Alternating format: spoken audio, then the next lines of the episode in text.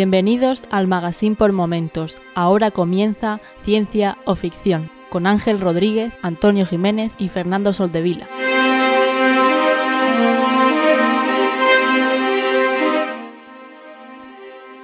Bienvenidos a Ciencia o Ficción, un podcast sobre la ciencia y la tecnología que encontramos en libros, series, películas y básicamente cualquier plataforma. Yo soy Ángel y hoy vuelve a estar conmigo Antonio. ¿Qué tal, Antonio? Hombre, don Ángel, ¿qué tal? ¿Cómo estás? ¿Cuánto tiempo? ¿Cuánto tiempo? ¿Cuánto tiempo? Me alegro Una- de verte por aquí. Una semana entera. Espero que, que la gente no haya notado mi ausencia estos seis días. Bueno, no, lo veremos dos en los semanas, perdón, comentarios. 15 días. Eso te iba a decir, ¿cómo que Sí. una semana? Me Si me faltas un podcast, nos va un mes entero al final. me he liado Echábamos con de mi- menos. me he liado con mi otro podcast que tiene una periodicidad semanal. Eh, cuñita, cuñita. Sí, sin pagar. Y también, también está ahí, ahora mismo no sabe quién es porque está hablando y no lo he presentado, pero es Fernando. ¿Qué tal? Hola, hola, ¿qué tal? ¿Todo bien? Sí, seguimos, seguimos confinados, pero bien. Desde la. Galia. Sí, desde Seguimos la lejana Galia. bueno. Pues nada, viendo que seguimos todos vivos y vuelve a estar Antonio, eh, vamos a empezar. Y como siempre tenemos que empezar por el feedback, que esta vez ha sido mucho y muy interesante, ¿verdad, Antonio? Sí, se ha creado polémica. El otro día me puse a verlo y al final tuve que dejarlo porque, no sé, me siento abrumado. Mola, mola mucho que nos dejéis tantos comentarios. Quiero empezar por eh, un comentario que nos ha dejado Josh Lucas, eh, OnRay86 en Twitter, que ya nos había escrito algún comentario en otro episodio. Creador del podcast Otra Prueba Mix, que tiene dos versiones, Otra Prueba Mix y Otra Prueba Mix Mini. Nos dejó un comentario sobre, eh, puntualizando lo que hablamos co- con, Antonio de las águilas, por qué no se metieron eh, en el Hobbit para que tuviera un poco de sentido, no explicaron, etcétera, etcétera, lo que ya, lo que ya mm, contamos hace 15 días, pues da un contexto desde el punto de vista suyo, eh, porque al final, bueno, esto son muchas teorías, hay cosas que están escritas y otras que no, pero bueno, dejaremos en las notas del programa el enlace al podcast para que podáis escuchar ese y, cualquier otro de, los que suba, ese capítulo en concreto, pero eh, está muy chulo la temática que toca. Y eh, bueno, por comentar un poquito, eh, lo que decíamos y lo que estuvimos hablando Fernando y yo es que no eran simple- simples águilas y, y que era un poquito más. Entonces, eh, sabemos que Gandalf no es, un, no, no- no es un simple humano, es algo que estabas por encima. Las águilas son también de, de ese palo, digamos que son seres casi dioses, semidioses.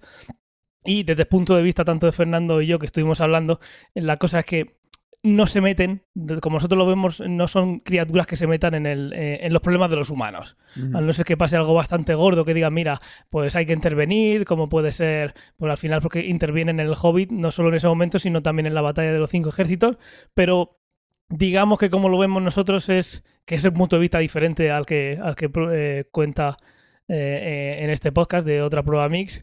Eh, él lo cuenta de una manera y nosotros lo vemos de otra, los dejamos para que vayáis a, verlo, pero tanto Fernando como yo, como digo, lo vemos como una raza superior que no se mete en esas cositas mundanas y que en ciertos momentos, si le debe un favor a Gandalf, que, también le debía y cosas así, de lo, estos que son los Valar y los Mayar, pues se meten por ahí. Eh, hay un montón de cosas que podéis leer y teorías para, para no dormir de este mundo tan amplio de Tolkien. Muchísimas gracias por, por el comentario, porque es un comentario no solo de audio, sino que encima es su propio podcast. Un, un lujo. Y ahora vamos a pasar, que tenemos un montón, al- a lo que tenemos en Evox, que el, el grueso, que se forma cada dos semanas. Vamos a empezar con Isan Seid, nuestro compañero de- del magazine por momentos que siempre está ahí. Y nos dice, fue el primero en poner y nos dice, estaba escuchando el episodio mientras hacía otras cosas y no podía comentar la gran cantidad de cosas que me hubiera gustado pero ya no aguanto más. Estáis hablando del Señor de los Anillos y el Hobbit. Seguramente no estamos de acuerdo en varias cosas con respecto a los libros o a las pelis, pero hay dos aspectos que me han llamado mucho la atención. El primero es que Antonio menciona el resumen de 1,5 minutos en el Hobbit. Eso me retrotrae a Clerks 2, creo. Película en la que un fan del Señor de los Anillos se mofa de los fans de Star Wars. Acaba diciendo, acaba diciéndoles que básicamente es ir de A a B, aunque hay que ver la, la escena. Y el fan acaba vomitando. Entiendo que es por lo cierto de la apreciación. Una Ujú. historia simple, muy bien adornada. También se podría simplificar muchas otras obras sobre la como la sobrevalorada Endgame, pero eso es harina de otro costal. Ahí siempre metiendo pullitas. Eh, nuestros seguidores que nos llevan que, que nos llevan tanto la pista, pues eso, se nos van quedando cositas que, que ir soltando. Es súper gracioso. Eh, la segunda cosa es que estoy muy de acuerdo con Antonio en una cosa en concreto. Una peli no puede o no debe eh, requerir exigir al espectador leerse un cómic o un libro para rellenar huecos dejados por la mala adaptación. Eh, diferente es que la película sea completa, pero te invite a explorar más allá. El Señor de los Anillos es una muy buena adaptación en la que se mantiene la esencia y mucho el material más importante de los libros, y se sacrifican otras cosas. El Hobbit no es eso. Un saludo. Pues yo estoy de acuerdo parcialmente con Isansade, porque realmente si es una adaptación del libro, en ese libro tampoco lo explica. Digamos que una cosa, uno de los problemas que puede tener eh, estos universos tan grandes que se pueden crear, como puede ser el Legendarium del Señor de los Anillos, es que no te lo cuentan todo ni siquiera en el libro. En el Hobbit no te van a decir por qué, por qué no podían estar esas eh, águilas desde el principio y la cosa solucionarla mucho antes, o incluso que 60 años después, con el Señor de los Anillos y ya no en el Hobbit, ayudaran a, a, Bill, a, a Frodo directamente a ir de un sitio para otro sin tener que cruzar, eh, estar un montón de años, que los libros son, son décadas para llegar de un sitio a otro. Entonces, sí, por esa parte, pues eso, ¿es, ¿es una mala adaptación? No, porque la adaptan igual. Bueno, sí, es una mala adaptación, como dijimos, pero por otras cosas. pero justamente esa parte no la explican y sí que es verdad que eso puede hacer que,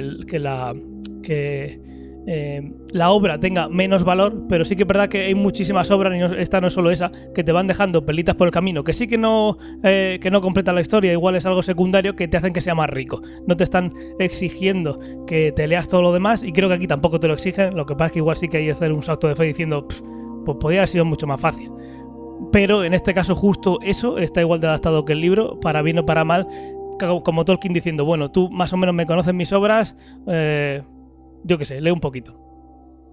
Yo aquí lo que, lo que puedo estar un poco, y creo que tiene razón, y creo que va a ser una guerra que vamos a tener vosotros dos contra mí durante todo el tiempo, es el tema de que una película, aunque sea una adaptación de un libro, no puede depender de que el espectador haya visto antes, haya leído antes el libro para sacar una conclusión sobre la calidad de la película.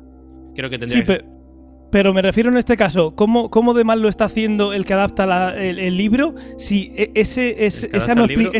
Eh, perdón, el que adapta la película. Si, esa, si el que adapta la película eh, lo adapta de tal manera que no lo explique igual que no se explicaba en la obra original. Claro. ¿Cómo, no, cómo llevas eso? Porque en esa obra también te, te, están diciendo que te retrotraigas a más, a más información. Sí, claro. Entonces, si la adaptas y te dejas también el mismo hueco, eh, ¿hasta qué punto es culpa del que adapta la película? Ahí está el tema. Pregunto, ¿eh? Ahí está el tema también de que tienes que meter entre una hora y media y dos horas y media quizá un libro que tendría que interpretarse más una miniserie que una película. También depende de sí, y, también es verdad. y del presupuesto, depende de muchas cosas. Pero al final, Totalmente. si decides hacer una película y la quieres hacer bien y quieres dejar una buena sensación al espectador, no debe de depender nunca de que haya un libro previo que hayas tenido que leer. Eso es la, en fin, la conclusión que yo saco de todo esto. Así okay. que de acuerdo con Isansei de lo que dice. Yo estoy de acuerdo contigo. O sea, la película es la película y tiene que estar completa por sí misma. No, no puede depender de otra cosa. Igual sí, que el libro es el libro. Otra cosa es que luego lo que dice Ángel... la comparas con el libro. Entonces cuando la bueno, comparas ya ahí está el error. Te puedo decir que me guste más el libro o la película, pero otra cosa es que la película sea una buena obra por sí misma. O sea, que, que se entienda y que esté todo atado y bien atado. Claro, creo que ahí está la clave, porque si adaptas, es lo que decía, si adaptas la obra exactamente igual que está, que no lo han hecho, porque han metido un montón de cosas que no está, escudo de roble, toda la historia esa de la pelea con, eh, con ese con ese orco pálido, etcétera, todo eso no está. Así que no es excusa para decir yo que eh, no va a meter algo que no está en el libro porque lo ha hecho. Pero sí que justamente esa parte en el libro tampoco lo explica, como que el, el autor del libro te dice, mira, pues este mundo es tan grande y hay mil cosas que no se explican y que dices tú, este personaje dónde ha salido y tienes que estar sin Marillion, que luego hasta publicó su, su, hijo, Christopher Tolkien, en lugar de él. Entonces, sí, por esa parte estoy de acuerdo, una obra debería ser eh, autoconclusiva.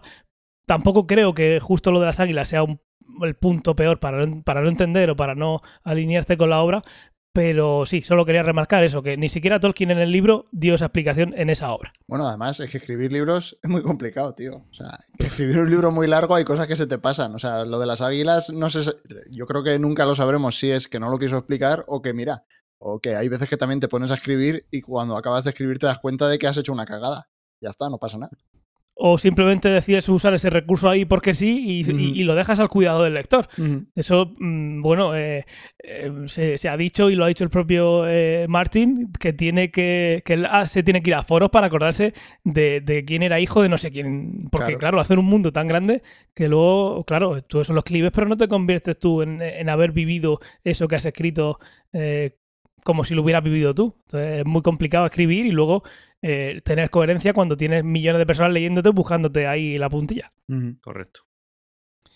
Pues muy bien, muchas gracias a Isansei por el comentario y vamos a seguir con Gran Biel, el Gran Biel, que dice, maldita sea, entro aquí a darle la razón a Antonio en cuanto a lo de Woody Allen, es el tío con menos registro de la historia y que sus pelis son un pestiño, pero mientras que escribo va el tío y suelta que Breaking Bad no le gustó.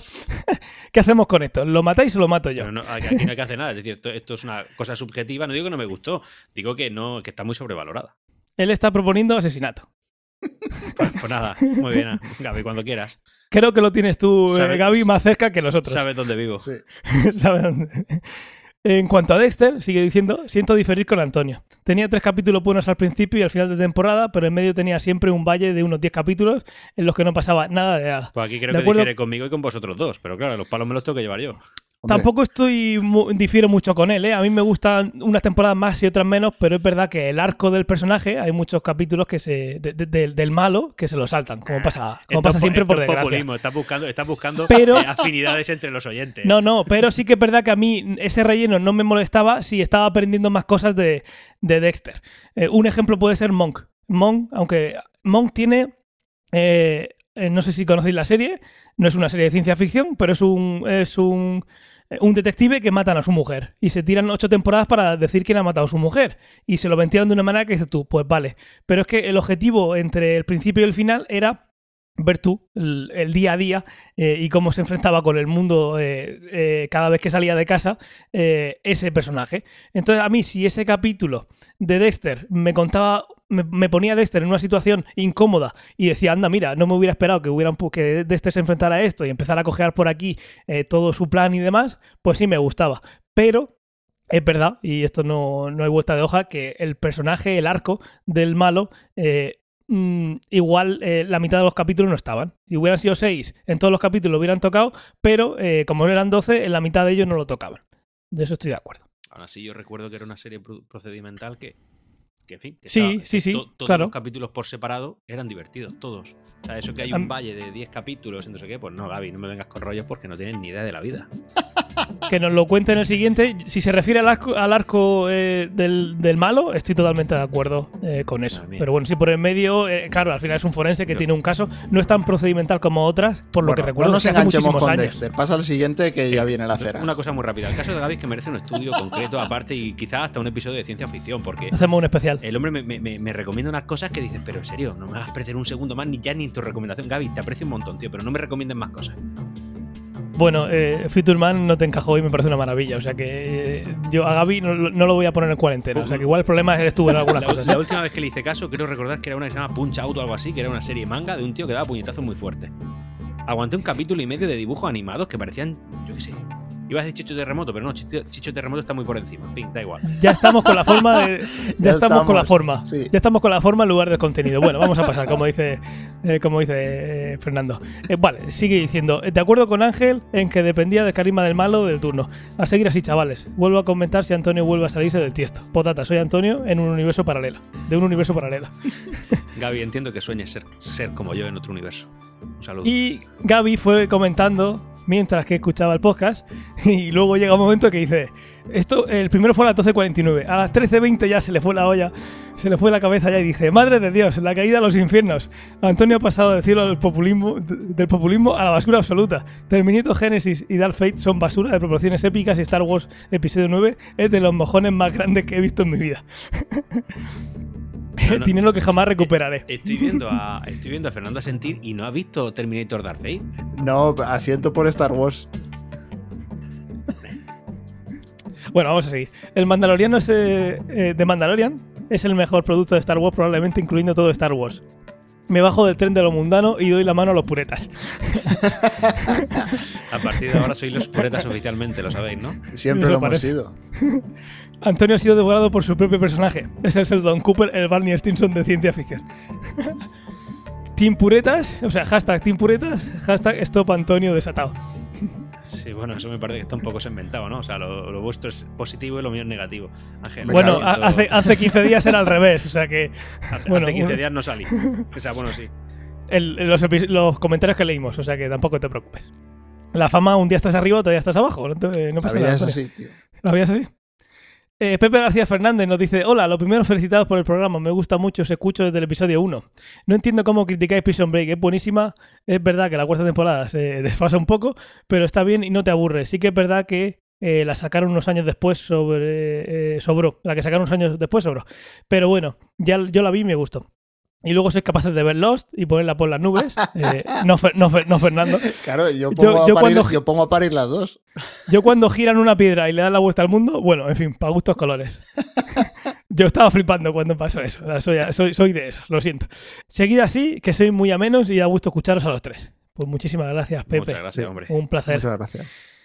Bueno, vamos a seguir con un comentario bastante amplio de Slasher ST, que nos dice, hola compañeros de ciencia o ficción. Después de escuchar este reciente programa y ver el baño de masas de nuestro querido, entre comillas, lo de querido Antonio, no he tenido más remedio que crearme una cuenta de iVoox, entrecomillas para lo poder escribir. él. lo entre comillas él y, Ah. lo, y lo remarco yo. Sí. Escribir una... eh, no he tenido eh, más remedio de crearme una cuenta para poder escribir una bonita reseña y bajar los humos a cierto individuo. Y es que es mejor un podcast en el que podemos escuchar un simposio entre Michio Kaku y Richard Feynman para entrar a debatir... eh, por entrar a debatir con ellos Paki Ring. Pero- Uy, pero- menudo pero- palito. Esto es, esto es excesivo, ¿no? Esto es... Desde luego no es que suba el nivel, aunque sí que puede ser digno de una tragicomedia. Pues sus opiniones son más bien trágicas que dentro de lo cómico. Eh, en cualquier caso, desde luego, fue a bien tomado un descanso de que considero mi archienemigo podcaster, aunque quedara la cosa un poco pastelosa. sí, eso no lo han dicho. Eh, pues bien, he sab- pues bien he sabido la relación amorosa entre estos dos restantes. Eh, comentando ya el capítulo en sí, eh, pues qué decir, de lo más flojo de la temporada, al no tener un buen guion de por medio. Ángel vuelve pronto, lo que escuchamos este podcast no queremos oír hablar más de series deplorables como la que se avecina, y desde luego si es off topic, a mí me gusta la que se avecina, ¿eh? lo dije.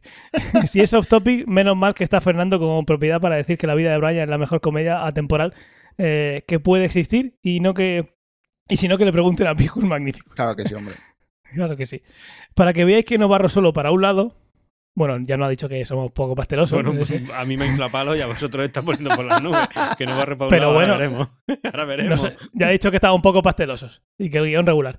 Eh, pues. mm, eh, para que veáis que no barro solo para un lado, os doy un tirón de oreja del capítulo anterior. Y es que hablar de zombies y terror y no hablar de Resident Evil o de Dead Space, es verdad, lo hablamos. Mm. A nivel videojuegos o de portales dimensionales al infierno, como la película Event Horizon o juegos, películas como Doom, es para daros una buena colleja. Ángel, te, ha, te han calado con el Bioshock, totalmente.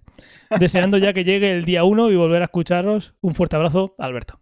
Muchas gracias, Mira, Alberto. lo de los videojuegos me fastidia, porque en el guion los teníamos, pero luego cuando nos pusimos a hablar, lo, lo que nos pasa siempre, que el guion da Ya. para tres horas y media y va- vamos pillando lo que Sí. pillamos. Y lo que pero me han sí. calado del Bioshock. Hoy me ha pasado, Fernando, la noticia de que se van a dar los premios, los premios Hugo. Eh, los premios Hugo que tanto hemos hablado y que conocéis, que le- se dan eh, cada año un ganador eh, al mejor relato de ciencia ficción, pues ahora va, va a haber para videojuegos. Espero que le den eh, retro, con- eh, retroactivamente a Bioshock por todos esos temas que toca. Esto ya es un meme, ¿eh? Sí, totalmente. Pues vamos a seguir. Francisco Javier Martínez Guar nos dice: Yo solo venía aquí a apoyar a Antonio con su opinión sobre Woody Allen. Es cansin- cansinísimo y siempre hace el mismo papel de histérico. Además de tener historias que se podrían contar en cinco minutos y dedicarle dos horacas. Véase Match Point. No, no, no, no puedo añadir una coma a ese comentario. Es perfecto. Pues, Pues, pues seguramente que no hayas visto. Match Point. seguramente que no hayas visto Match Point, ¿no?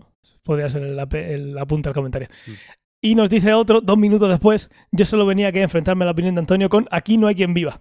Eh, no hay serie más insoportable, sin gracia y con regusto a rancio. Bueno, pero Hemos pasado es- de fecha, no lo Eso es- soporto. eso es un team entre Ángel y yo. Es decir, que al final parece que todo lo Sí. que tiene menos ni- nivel cultural o intelectual va para mí y no. Aquí quiero decir que Ángel está metido en este saco. Te han tenido ganas. A ver, yo estoy de acuerdo. Lo he leído, igual, igual lo, lo dice nada después, porque lo leí en un comentario. No sé si era de esto o de otra cosa. Eh, y, si lo, y si lo leo ahora después, eh, eh, pido disculpas ya a su autor. Que lo mismo te puedes comer un chuletón de estos de maravilla y de vez en cuando apetece una hamburguesa del McDonald's, que es basura, y te lo pasas bien con las dos. Pues yo creo que con la vecina, con la que se avecina me pasa igual. No es lo que más me gusta en el Yo- mundo, pero me, lo, me hace pasar muy bien y tengo que decir que me los he visto todos. Yo tengo, sea, una, todos. yo tengo una teoría sobre este tipo de series, porque entre la que también podría englobar, y si no lo has visto, Ángel, El Pueblo. ¿Lo has visto? No, no, es de los creadores, ¿verdad? Sí, pero te, te- te gustaría, ya te lo digo yo. la Sí, visto. lo sé, Este sí, tipo de sí, series sí. son series que no te hacen complicarte, en fin, no tienes que pensar, no tienes que razonar, simplemente es un momento en el que te pones, te explayas, te olvidas de todo y te ríes. O sea, es todo positivo realmente. Es decir, yo después de un día de trabajo largo en el que, a ver, yo tengo un trabajo mental, ¿qué queréis que os diga? Yo no estoy levantando roca, ¿vale? Todo lo que yo hago, pues requiere.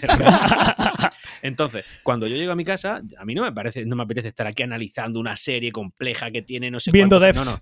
Sí, oye, pues a lo mejor en un rato sí, el fin de semana me apetece, pero a veces quiero ver 45 minutos de reírme y punto. Entonces, Estoy de acuerdo pues, la- contigo. La, que se avecina es buena, el pueblo está bien. Oye, que hay gente que no le cae bien. Pues perfecto, claro, es normal. Es que también tiene una serie que tiene que tener su- su- sus detractores, pero realmente es una serie que crea escuela. Oye, ¿quién no conoce a Antonio Recio en España? Todo el mundo conoce. Y Ya. a Emilio el portero. Lo conoce todo el mundo. Si podéis mm, decir que eso no vale nada, pero crea una fama y hay mucha gente detrás que la ve y tiene un sentido. Esa es mi teoría. Sí, y, y pasa como lo que, lo que decimos. Si hay alguien de, la, de esa comedia que no soportas, no soporto tal personaje, pues fuera. Y eso a mí, con, a mí me con tantos. Amador. Me con tantos es que está, está hecho para eso. Claro. A mí me encanta por lo subnormal que es. Pues eso. Yo en esta estoy con Antonio, que, que conste en acta. Vamos a seguir con Lual 89, ya estaba tardando, pero Grande. claro, pu- publicó a las 7 de la tarde y ya se había adelantado eh, toda esta gente. Nos dice, buenas tardes, lo primero es dar la enhorabuena a Ángel por su paternidad. Pues muchas gracias porque mis horas de sueño me están costando.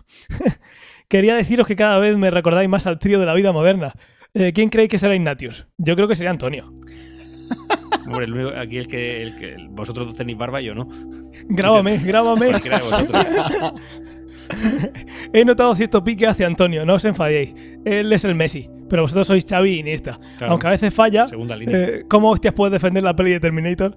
Ya sabéis cuál, no hace falta que lo explique, es mala, malísima. Pero bueno, yo tampoco puedo hablar mucho de gustos porque no soporto ni El Señor de los Anillos ni Star Wars, pero luego me trago 10 temporadas de The Walking Dead. Pero no te equivoques, vamos a ver. No, no, que Por, no- por lo que guste- dice, imagino que ha hecho lo mismo que yo, tragarse muchas temporadas sabiendo que, que es mala. Somos no le así. Pues sí, si de- te pasa eso, Lual, estoy contigo. Ha dicho que no le gusta Bro. el Señor del Anillo y cuál más. Star Wars. Ni a Star Es Wars. que eso, vale, pues que no te guste eso no quiere decir que, hay- que no tenga criterio. Claro que lo tienes. Tienes tu propio criterio. Claro. Esto sí que es eh, Antonio siendo amable con la audiencia. Porque Dual es muy grande. Es muy grande, la verdad que sí. Eh, tenemos que, podemos hacer, igual al final de año podemos hacer, dar un premio al mejor fan. Sin ningún, sin ningún premio económico, simplemente. Yo sé quién es mi mejor fan, tío. Tú eres Vamos mi a mejor fan. Igual que yo soy Ah, tu ¿sí? mejor fan. Bueno, eso depende del capítulo. Vamos a seguir. Eh, por otra parte, eh, opinar sobre series o películas de humor es complicado, porque ahí depende de muchas cosas. A mí me encanta la que se avecina, que sé que es humor absurdo. También me encanta la vida de Brian y lo comparo a la comida. Mira, aquí está. Esto era. Es que me marcó porque este comentario me sentí muy lual. Muchas gracias. Puedes ir a comer a un restaurante caro, sabes que es el mejor, pero a veces te apetece un kebab de 5 euros y lo disfrutas también. Ah, que le En cuanto- quitando la frase al Dual y los créditos. Ah, lo, apunta, lo he dicho, a- Pues lo he si lo dicho ha antes. dicho, tío. Lo he dicho antes. Tú eres Ignatius, estás en el escenario B. Ignatius. Yo soy broncano, Venga. que broncano mola. Venga, Nacho, vamos a seguir, vamos a seguir, Nacho. Y, y- bueno, dice eso, que lo disfrutas también. En cuanto gustos, cada uno tiene el suyo, menos la peli de Terminator. Esa no hay por dónde cogerla. En fin, espero que tengáis buena semana. Un abrazo, señores. Hay bastante unanimidad con la, con la película esa de Terminator, ¿eh? Sí, la Sí. verdad es que estoy, estoy un poco sorprendido, la verdad. Sí. A ver, yo, yo puedo entender que tenga sus detractores, pues como todo lo tiene en la vida. Pero tanto, tan, tanta unanimidad, ser yo el único. Entiendo Nah. que estamos hablando de la que sale Sarah Connor, que es la de la de la de, La de Juego de Anillos, ¿no? Génesis, sí. eso, sí. Hablamos, hablamos Ahora. de Génesis. Sí, yo recuerdo los primeros es que 30, no se- me- 30 minutos, un minuto, eso que es todo CGI, que se pegan Terminators con otros Terminators, paradojas tras paradojas, que tampoco tendrá mucho sentido si te pones a pensarlo. A mí eso me impactó, pero claro, fueron 30 segundos. ¿no? Y que sale también el T-1000 después de un montón de, de versiones. Vuelve a salir el T-1000. Que eso no sale. Bueno, 5 segundos hasta que entra en un sitio y lo derriten. No, bueno sale, sale más, sale más veces. Pero bueno, que sale el T-1000 después de Terminator 2. Es que yo en ese momento, pues, Eh, que diga, me, eh, me eh, Pero- emocioné. Va. Si quieres ver al ya. Y T-1000, después, te ver, pones esto ya- Terminator 2 y ya está. Claro, te pones Terminator 2. Bueno, pero, pero luego, luego resulta que el T800, que es, eh, que es Arnold Schwarzenegger, se convierte en un T1000. Es que también mola. Esto es un spoiler, pero señores, si estáis escuchando ciencia ficción es lo que hay.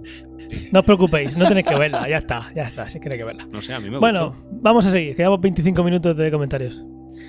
Eh, Daniel Ramiro nos dice, Antonio, me das una de cal y dos de arena. Sí, y si la de arena es la mala, que nunca lo he tenido claro.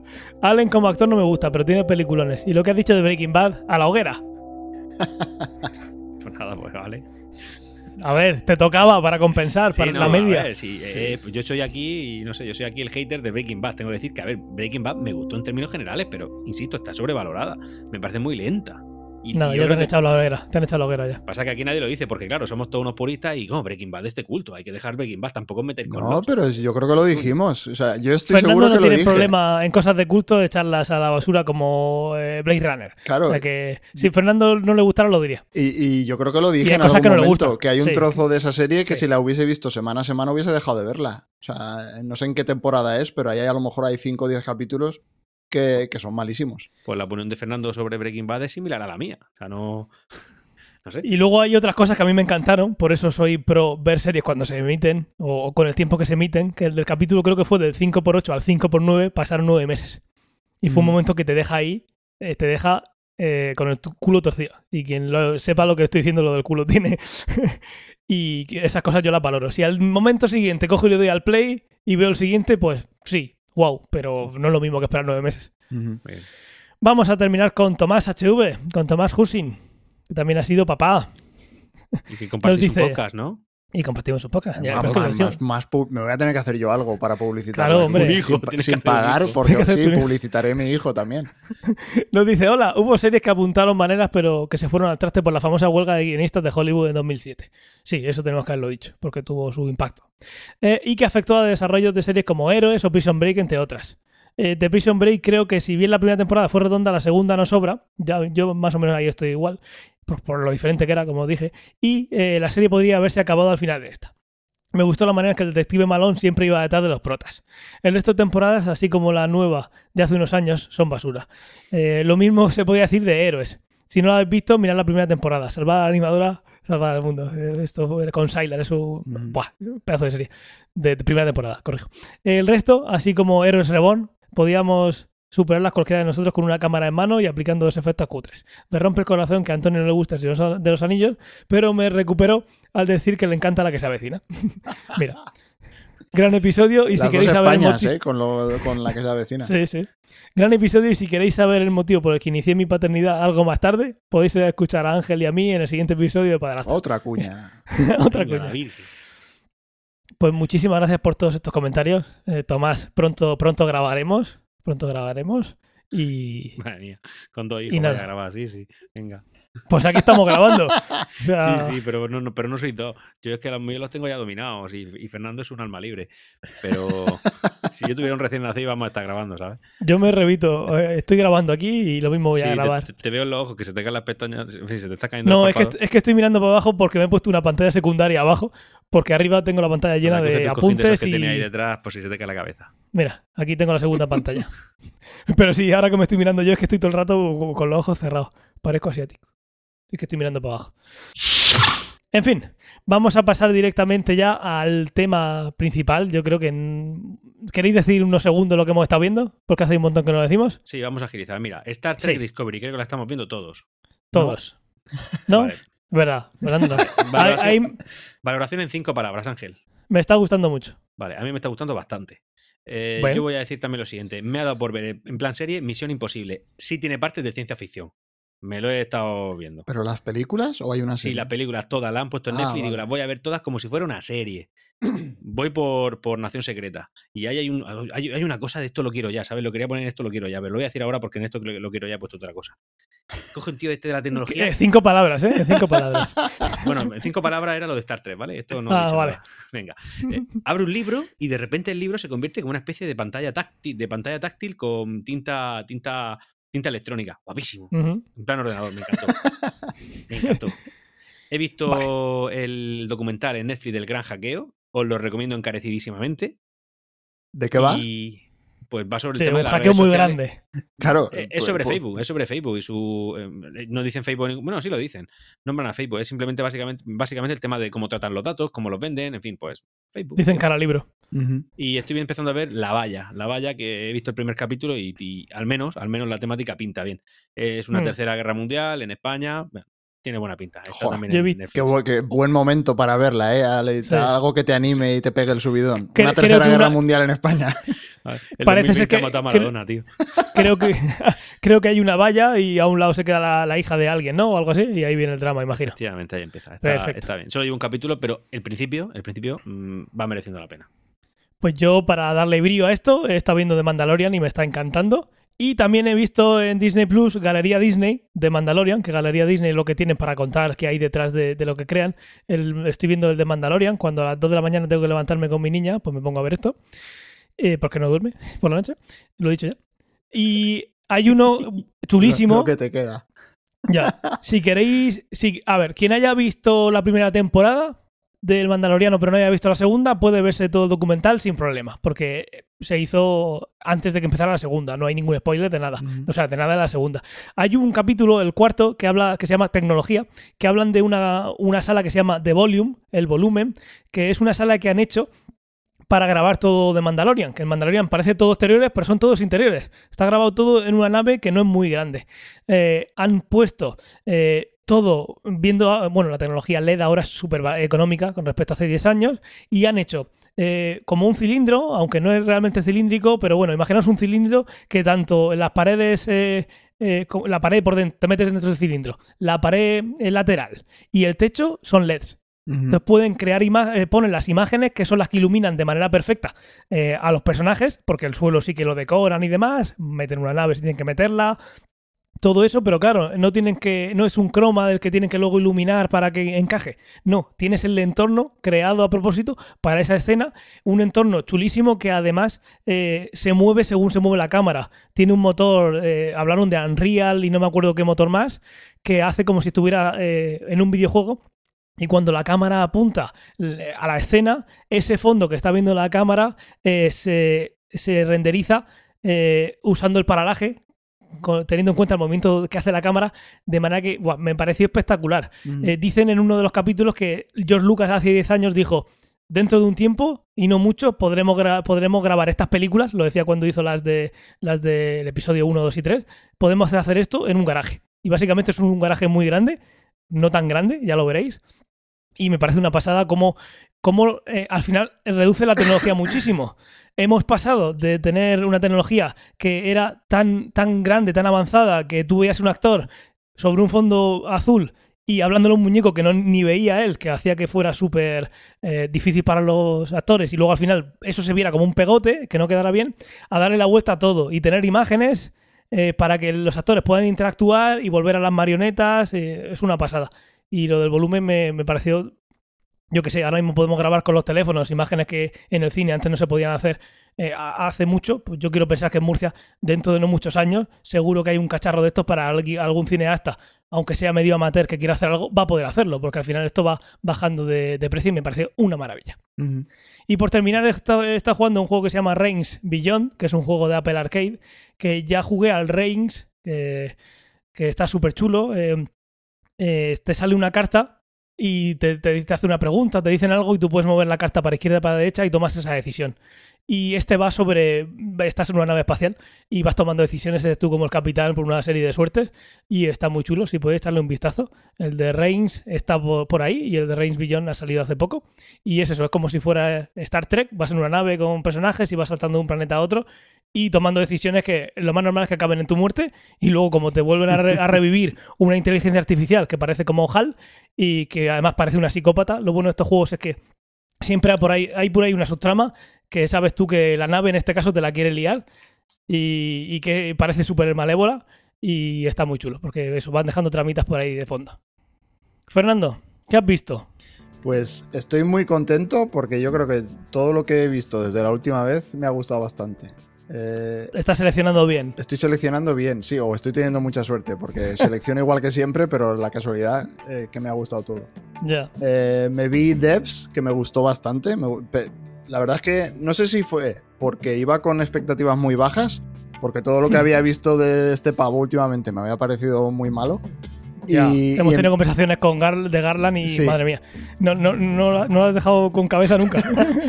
Entonces dije, bueno, ya veremos cómo va el asunto, pero el primer capítulo me enganchó, empecé, seguí viéndolo y la verdad es que me gustó mucho, me gustó mucho toda, toda, la, toda la serie. Guay, me alegro. Luego, bueno, igual que tú, he estado viendo, bueno, igual que todos, he, visto, he estado viendo el Mandalorian, he seguido viendo Futurama, también me está gustando todo un montón. Mandalorian, la segunda temporada, me está gustando muchísimo. Eh, luego, eh, hace un par de semanas me vi la serie de Watchmen, que la tenía pendiente y había leído un montón de cosas, tanto a favor como en contra, entonces no sabía qué me iba a encontrar y la verdad es que me ha gustado bastante. Yo te voy Eh, a- ahí, si te está gustando bastante. Bueno, ¿la has visto entera ya? Sí, sí, la, la he visto entera ya. Yo solo he visto cuatro capítulos y me la dejé.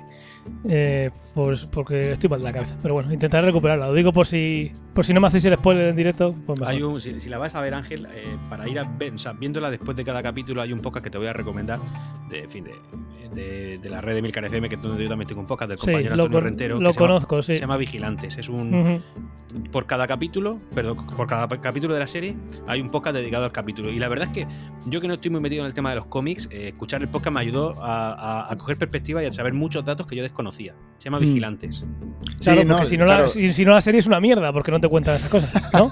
Como pasa con los hobbies. A ver, No, la no, serie está ver. guay por sí misma, pero sí que Sí, es cierto que está, por- llena, está llena de guiños y de Claro, cosas que claro. si te has leído los cómics, a, a mí me gustó mucho porque estaba viendo la serie y sí, yo los cómics me, los he le- me, me leí el original y luego sacaron una serie de cómics que no eran tan buenos, pero bueno, también les pegué un vistazo así por encima. Y, la verdad es que la serie está muy guay porque ata muchos hilos eh, del cómic original y si te lo has leído yo creo que la disfrutas muchísimo más. Está, está muy bien. El, eh, el saber Yo solo he datos oído cosas, podcast- nue- cosas buenas de ese. De El saber serie, el solo he oído dato, cosas buenas. el saber los datos que te da el podcast te da eh, un plus, un plus que hace que te guste más. Sí, como si te hubieras leído el cómic, sí que tampoco va a inventar la, la rueda. Mm, Sí, pero, pero sin tener que leértelo entero. Ya, ya, pero es que es eso, es eso.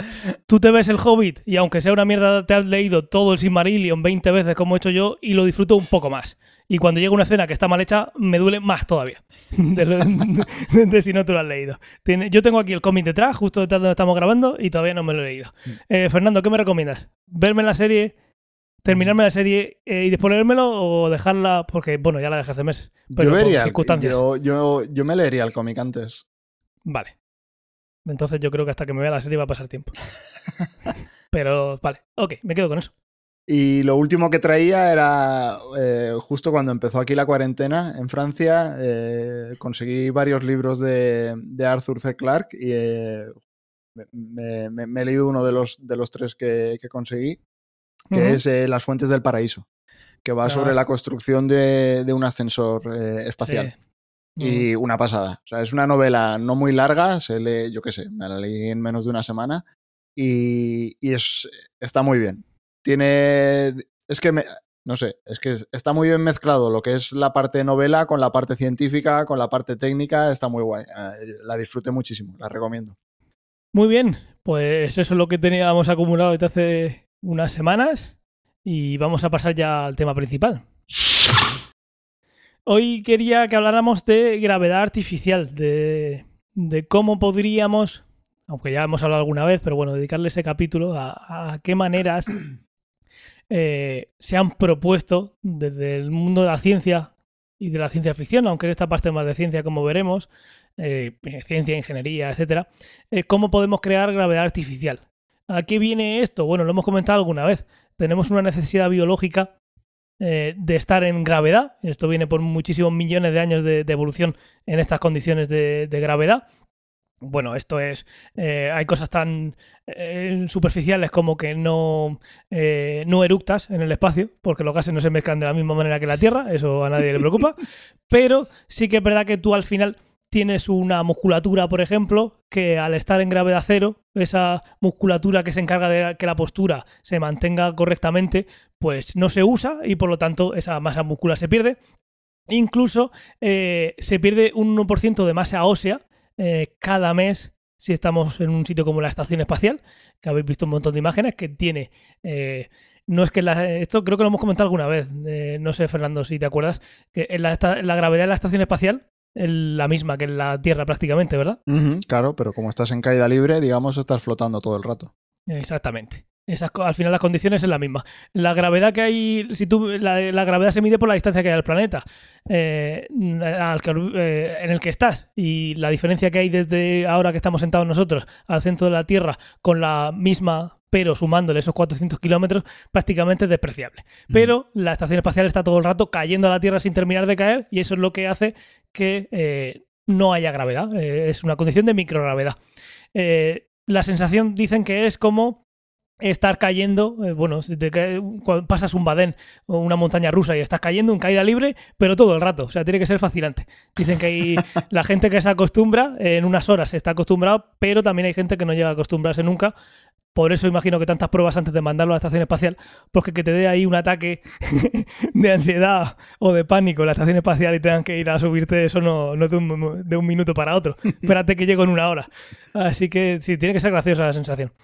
El caso es que si queremos pasar mucho tiempo en el espacio sin tener modificaciones genéticas o cualquier otra historia que podamos pensar que modifiquemos nosotros nuestro cuerpo, lo adaptemos fisiológicamente a esas condiciones espaciales, incluso podríamos meter aquí lo que hablamos alguna vez de, de la radiación que hay en el espacio, sin pensar en esas cosas, podríamos pensar en eh, que necesitamos crear una gravedad artificial para esos viajes que pensamos que vamos a hacer dentro de no mucho, para Marte o cualquier cosa. Si queremos pasar tiempo en el espacio, necesitamos gravedad y tenemos que crearla de forma artificial.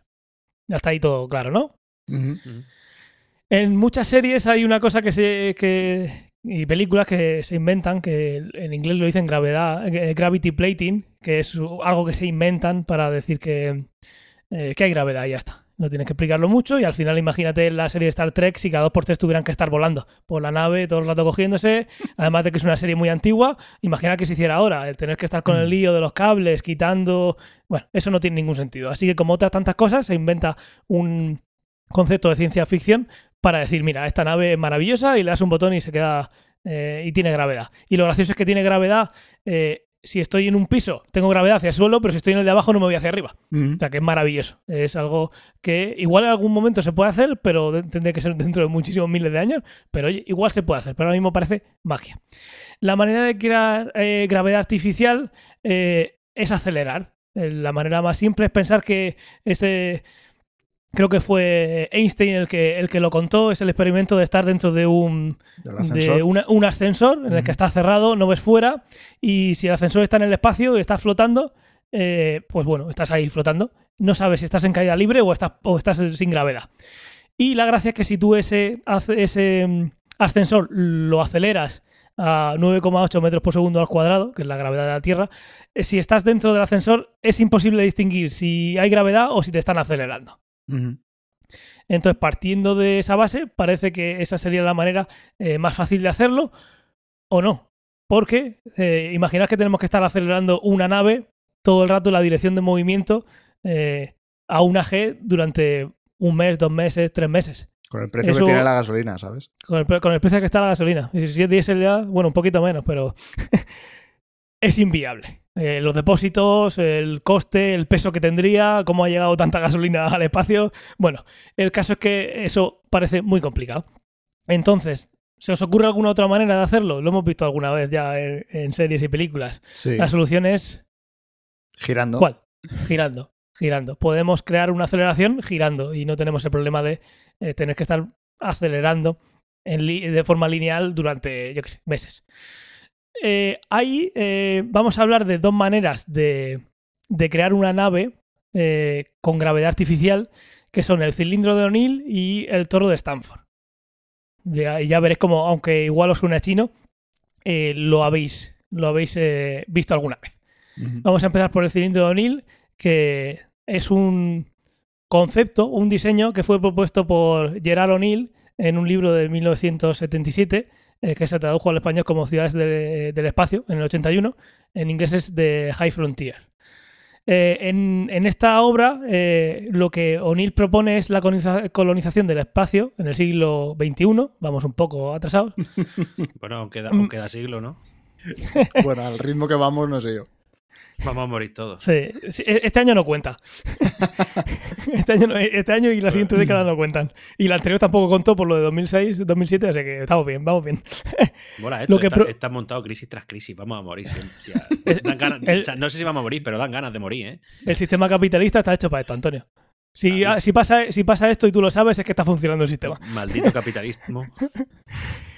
Pues eso, en el siglo XXI decía que mediante el uso de ingeniería espacial, eh, construida con materiales de lugares como la Luna o asteroides, podríamos hacer este tipo de naves. Y también lo contaremos porque veréis que las naves tienen una proporción tan grande, tienen que ser tan grandes para hacerlo, para funcionar correctamente, que uno piensa que lanzar todo eso al espacio es muy complicado, así que seguramente lo más cómodo, la única opción quizás sería construirla en el espacio directamente. Entonces, ¿en qué consiste el cilindro de O'Neill? Pues es un cilindro, ¿vale? Como su nombre indica, que gira sobre eh, el eje eh, más largo. Si tenemos un cilindro, eh, pues imaginar, yo qué sé, un cilindro que tenga un kilómetro de diámetro, aunque ahora veremos cómo lo propone, y bueno, directamente lo vamos a contar cómo lo proponía él, porque tiene su, su sentido ese tamaño.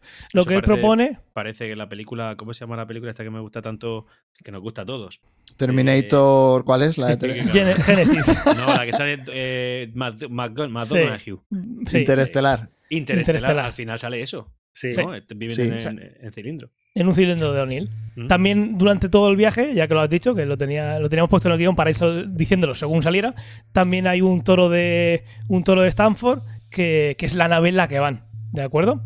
Entonces, este cilindro de O'Neill, que como bien dice Antonio, sale perfectamente, incluso con algún ejemplo de esas cosas raras que pasan en ese cilindro, eh, en esa escena de Interestelar, según dice O'Neill, este cilindro tendría 3,2 kilómetros de radio y 32 kilómetros de largo. Y estarían conectados en cada extremo por una varilla a través del sistema de rodamientos. Y lo que va a hacer esto es rotar la nave para que, si os dais cuenta, pensar en una lavadora que está girando, las paredes a las que se va la ropa, pues obviamente son las de los lados. Pues si nosotros conseguimos eh, calcular, que no, que no es para nada difícil, a- según el diámetro de la lavadora o del cilindro, a qué velocidad tiene que rotar para que la fuerza de que te está mandando hacia afuera, la fuerza centrífuga, sea justo una G, ya tendríamos ahí eh, ese cilindro de O'Neill, un cilindro en el que por las paredes, por dentro, en el interior tendríamos eh, pues una civilización, por ejemplo, yendo de viaje a, a algún sitio muy lejano, pues 32 kilómetros de largo, eh, ese, es- la superficie que tiene eso por dentro es bastante grande. Eh, poner en órbita con los costes actuales de este cilindro se, se calcula en unos 100.000 trillones de dólares. ¿Solo? El trillón es americano, solo. Unas mil veces el PIB mundial. Bueno, actualmente no, igual hace unos meses, ahora será menos. ahora igual es 500 veces. O sea, qui- 500, eh, sí, en lugar de 1000, 500 veces el PIB mundial. Y por eso lo que comentaba antes que quizás Como lo has dicho al revés, ¿no? Ahora será 1500 veces el PIB mundial, si el PIB mundial ha bajado. Es verdad. Claro, ahora Cuando- sería, cuando- sería cuando 2000. Tienes razón, tiene, cuando tienes razón, tienes razón, hay que dársela. Sí, no- Cierto, cierto. Si me Exijo equivoco, comentarios en contra de Ángel. pero no serían 1500. Si he dicho que la mitad serían 2000, ¿no? Sí. Has dicho mil veces, ¿no? Sí, pero si el PIB. el- Bueno, esto estamos liándonos en tonterías. Sí. Continuamos. Claro, pues es lo que decíamos, que quizás esto lo suyo sería construirlo en el espacio. Ahora, imaginad que tenemos. De todas maneras, voy a poner, si, si la falta de sueño no hace que se me olvide, voy a poner para que podáis mirar en la miniatura de vuestro podcast, si lo permite. Perdona a todos los que Si nos es, de- si, es, si es el de Evox, no lo podréis ver, porque Evox. porque iVoox no. que es que son todos, ¿no? Vale.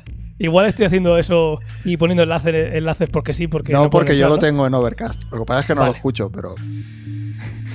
ni lo escucha ni pulsa los enlaces. Vale, me quedo más tranquilo. Ahí hay un debate, Ángel. ¿Tú escuchas ciencia ficción? Eh, sí, todo el rato que lo, que lo edito. Pero una vez publicado, Eh, no. yo sí lo escucho. Yo escucho mis podcasts. Porque tú no te tires, Es que porque tú no lo A editas. ti te gusta oírte. Pero, Claro. pero- pero yo, yo grabo y edito órbita grana y me escucho. Bueno, pues eso, pues lo que dice Fernando. Bueno, pues nada. Que, que- que no te jugamos, pero parece que es eso lo que pasa. Soy raro. Bien, imaginad ese, ese cilindro de 32 kilómetros de largo. Eh, ¿Qué es lo que, que- que por dentro del cilindro tenemos eh, esa civilización? Eh, muchos estaréis pensando en cita con Rama, que ahí se, ven un montón de, cosas eh, relacionadas con esto. Imaginad ese cilindro alargado, por dentro estamos viviendo, por fuera está el, espacio, y esa nave está girando de manera que eh, cuando estás apoyado en, en esa pared, te está, las fuerzas centrífugas es de 1 G, por lo tanto parece que estás en gravedad. Eso sí estás quieto. Eh, ¿Qué se notaría si estás en el... Si estás en ese cilindro, raro, diferente con respecto a, a estar en la Tierra. Pues bueno, para empezar, como se ve en esa escena que ha dicho Antonio, encima tendrías a los vecinos. O sea, tú Claro. tienes ti- toda esa circunferencia, todo ese cilindro por dentro está eh, es- tiene esa gravedad de, de un AG. Así que se puede usar toda esa superficie interna del cilindro. Lógicamente, Te pasaría. la parte fuera, de afuera del cilindro no podría vivir, saldría despedido, ¿no? Exactamente. Claro. Tendrías eh, ju- justamente la superficie de por fuera tendrías también un AG, pero no tiene nada que te frene. Pero a Claro. tomar por saco. A tomar por saco. O sea, te- la G está apuntando igual que en la Tierra, eh, hacia, eh, hacia abajo en tus pies. Sí. Y lo que, si pasaría tú- en el cilindro es que tú empezarías a moverte en una dirección y aparecerías, como te pasa en el Super Mario, que aparecería, te vas por la derecha y apareces por la izquierda. Pero que Correcto. tiene un peligro porque si tú estás viviendo felizmente en tu cilindro y te pasas de cierta zona, a tomar por saco. a no, ver, porque en la el cilindro la está pu- cerrado. En la punta han tenido que cerrar porque si estamos en el vacío, Claro. Ojo, cuidado. Sí, Bueno, sí. tendrás que poner vallas o algo. Cuidado. Sí, la, la- la cosa es bastante, bastante. Las cosas que pueden pasar ahí dentro son bastante eh, poco intuitivas con respecto a lo que tenemos en la Tierra. Sí. Trágico. Para, em- para empezar, la gravedad depende de la altura. Si estás pegado en la pared del cilindro, tienes eh, una G. Pero si estás justo en el eje del cilindro, ¿qué gravedad hay? Ninguna. Ujú. Así tú eso- una por eso Interestelar también me gusta cada vez más, porque justo en los 30 segundos que se ve el cilindro en esa película, están bien. jugando al béisbol y le pegan a una pelota y la pelota sale volando y, y la pierden. y rompes la ventana del vecino. Del vecino que está arriba, sí, sí. Claro, ahí la gravedad va a depender de la altura. En la Tierra también, pero claro, estamos hablando de que si O'Neill propone un cilindro de 3,2 kilómetros eh, de diámetro, tú a la mitad de eso, a 1,6, no es que la gravedad baje un poco, es que es cero. Entonces imaginad que tienes una, una, eh, una escalera o un edificio, ahí se van a notar cosas interesantes. ¿Vale? Pero antes de entrar un poquito más en qué se notaría ahí, que luego tiene otras cosas que también comparten, vamos a hablar del toro de Stanford. El toro de Stanford, Cada vez que dice el toro de Stanford pienso en algo que no tiene nada que ver con esto. Dile, Para- dile el donut de Stanford, a ver. para empezar, toro es por, por, ese, por esa eh, figura geométrica eh, que es un donut, ¿vale? Vamos a llamarlo donut a partir de ahora. Y Stanford en este caso no es, eh, no es por, por alguien que se apellide Stanford, sino porque es algo eh, que hizo la Universidad de Stanford, eh, que propusieron que hicieran una investigación sobre esto y que además O'Neill, el del cilindro, fue director técnico del proyecto. Así que, bueno, esto se propuso muy cercano en el tiempo a- a- a- al otro y sería esta otra segunda forma de, de verlo. Eh, si pensamos en eh, imaginar un, un, un donut que está girando, ¿vale? Ese donut está, está girando sobre, sobre, el, sobre el centro eh, y está girando de manera eh, o sea, perpendicular al agujero. No penséis que está girando así, haciendo cosas Pues, raras, Como si fuese una peonza. como si lo tienes metido en el dedo, eh, con el dedo mirando hacia arriba y lo Ujú. giras. Exactamente como si, como si fuera una peonza. Entonces, en ese caso, ¿qué es lo que pasa? Que a diferencia del cilindro de O'Neill, para empezar solo la mitad de la superficie dentro del, de- del donut, imaginad que el donut está hueco, imaginad que es una cámara de, de una bicicleta, una cámara de aire de una bicicleta. Si nos metemos dentro de la cámara de aire, solo las partes más alejadas de- del centro, solo esa mitad es útil como suelo. ¿De acuerdo? También dejaremos alguna imagen para que lo veáis, pero bueno, si buscáis en internet lo vais a ver. Esto puede tener su parte buena y es eh, que puedes arriba no va a venir el típico eh, de la burbuja inmobiliaria a hacerte cosas porque no puede, porque no, no funciona la cosa tan bien, se te caería encima. eh, y puedes tener pues vistas al espacio. Por ejemplo, puedes tener un cielo artificial, lo que a uno se le ocurra. A diferencia del, del cilindro de, de O'Neill, la superficie habitable, para que os hagáis una idea, aquí las comparaciones que hemos visto son con superficies de, de Nueva York. Pensad en los cinco distritos de Nueva York, Brooklyn, eh, Staten Island creo que también lo meten, aunque, aunque no les guste. eh, Manhattan, esos ci- cinco distritos tendrían una superficie equivalente al cilindro de O'Neill, el que propone O'Neill. Sin embargo, este, la superficie útil de- del toro, que se propone con esas medidas que ahora contaremos, eh, es solo el tamaño de la cocina del infierno. Para que os hagáis una idea, eso es un barrio pequeñito que hay dentro de Manhattan. En la- es unos 100 Daredevil. veces. Es exactamente. Hell's Kitchen. Ahí, ahí te he visto rápido. Eh, eso sí, tendría 100 veces menos masa que, que la del cilindro. Entonces, a la hora de ponerte a fabricarlo, eh, pues vas a necesitar muchísimo menos materiales, sería más fácil, sería más económico, pero claro, también sería más caro porque el espacio ahí va, el metro cuadrado imaginamos que será bastante más caro, ¿no? Eh, el toro tendría unos ejes, los que propone, que llevarían al centro del donut, eh, donde la fuerza centrífuga y por lo tanto la sensación de gravedad disminuiría hasta llegar a cero.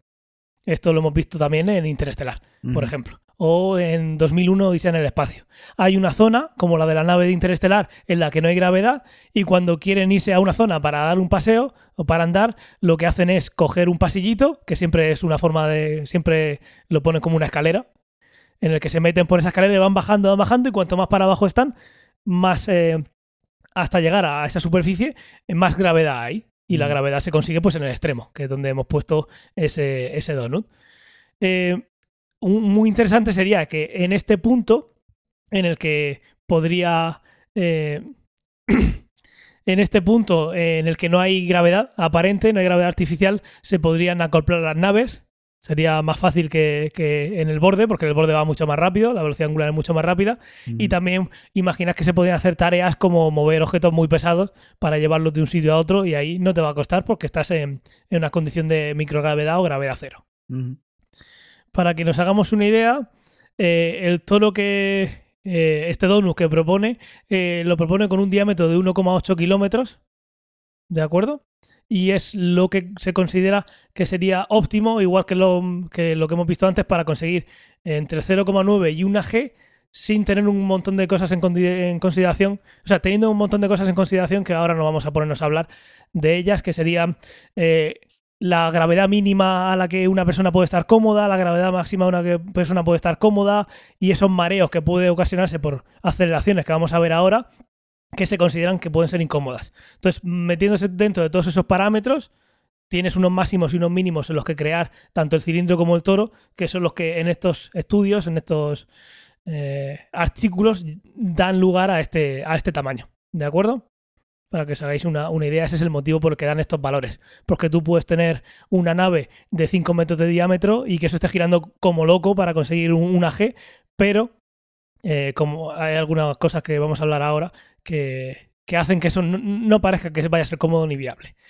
Para empezar, eh, por, seguir con esto, ¿por qué hacer algo tan grande si es tan costoso? Aparte de que si, bueno, si vas a hacer una inversión como esta, pues que entre mucha gente. Pero bueno, dejando de lado eso, ¿por qué tiene este tamaño tan descomunal? ¿O deberían tenerlo? Pues porque a menor diámetro, eh, como acabo de decir, hay más revoluciones por minuto que se tienen que dar para alcanzar esa gravedad esa 1G en nuestro caso, y esto tiene como into- inconveniente que sería más difícil acoplar una nave para entrar o salir de, la nave.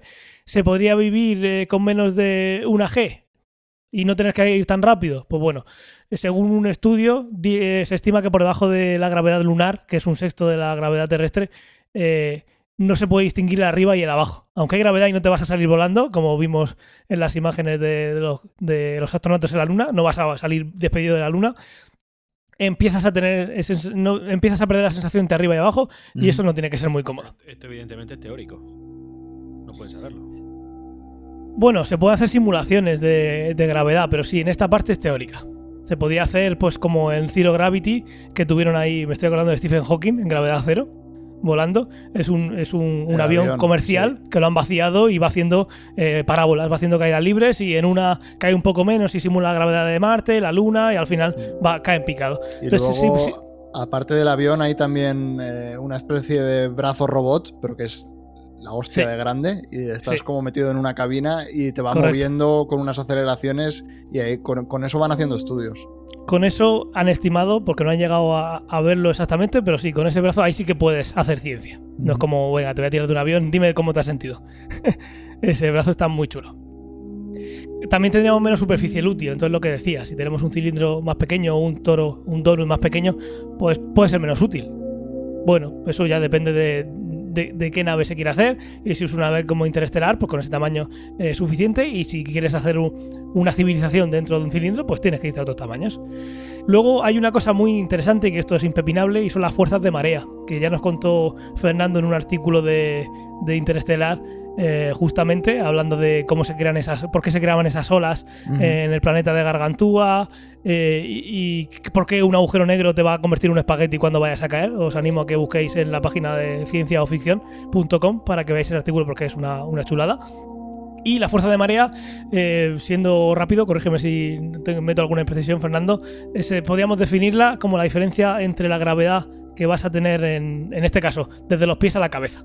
Sí, exacto.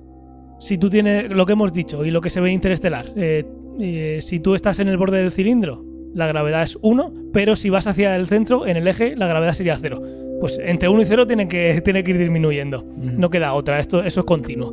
Entonces, eh, si tú haces un cilindro muy pequeño, o un toro muy pequeño, eh, la gravedad que lo tienes en los pies puede ser 1, pero la gravedad que tienes en la cabeza puede llegar hasta ser 0, si mide 1,80 Mm. eh, ese cilindro en el que giras. Y eso no parece muy buena idea. El mínimo que se considera para que puede ser cómodo eh, es de unos 17 metros de diámetro. Con eso ya podrías tener, evitar esa, diferencia entre los pies y la cabeza de, de gravedad. Luego una cosa muy chula es la aceleración de Coriolis, que es que cualquier movimiento perpendicular al eje de rotación se va a ver afectado por esta aceleración, que también se nota en la Tierra, pero no se nota en el día a día, que va a hacer que si tú lanzas un objeto, eh, ese objeto no vaya en línea recta, o tú no lo percibas como que va en línea recta, aunque un observador fuera del cilindro sí lo vería en línea recta. Pero, y eso también se ve muy bien, eh, como ha dicho Fernando, en, en ese, trozo- en ese bateo. En ese, en- en ese clip de 20 segundos. Sí, sí, o sea, está súper súper bien hecho y se nota que esa gente tenía asesores y que esa gente quería asesorarse porque Bueno, tenían a un premio Nobel detrás. En ese momento no era el premio Nobel aún, pero lo fue después. pero mira, ¿te imaginas premio Nobel por, por participar en Interestelar? Sí. Bueno, lo del agujero negro que se ve así fue la primera vez que, una se vio que se vio un agujero negro representado como luego se ha visto que se ven. Ujú. Una pasada. Eh, ¿Qué más efectos tendríamos al movernos?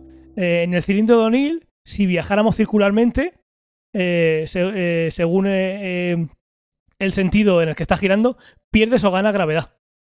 Esto es muy curioso.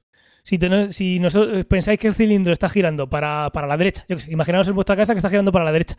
Si tú giras dentro de ese cilindro también en esa dirección, para, bueno, en ese sentido para la derecha, estás sumando velocidad. Y como la aceleración va a venir por la velocidad angular, tú estás eh, aumentando esa, esa aceleración. Eso es súper curioso. Tú en la Mm. Tierra no puedes ir en ninguna dirección en la que la gravedad aumente o disminuya. Esto está bastante curioso. ¿Qué te parece, Antonio? Pues estoy dándole vueltas porque, a ver, en- eh, te estoy escuchando, y, pero también la, la Tierra tiene su rotación. Sí. Si yo voy andando en la misma dirección que la rotación de la Tierra, estoy añadiendo velocidad. Acabas de decir que no es posible. Bueno, si, si vas muy, muy rápido, al final saldrías despedido. O sea que algo tiene que No, haber. vale, pero tú Pues- ponle que yo voy a 3 kilómetros por hora. Sí. ¿La Tierra a qué velocidad gira? A Bastante mil- más. 1500 kilómetros por hora aproximadamente. yo iría en el a mil- Ecuador. Yo iría a 1503 kilómetros por hora en el Ecuador. Iría más Sí. rápido. Vas más rápido y si consiguieras algún de- despegarte un poquito del suelo por esa velocidad, pero es que es perpendicular y tú piensas que el- la gravedad te está tirando hacia abajo. Ya, vale. Al- algo hay. O sea, tienes razón que, que algo de gravedad tiene que cambiar. ¿Tú qué piensas, Fernando? Así de bote pronto, que esto no lo había pensado. Sí, claro que cambia.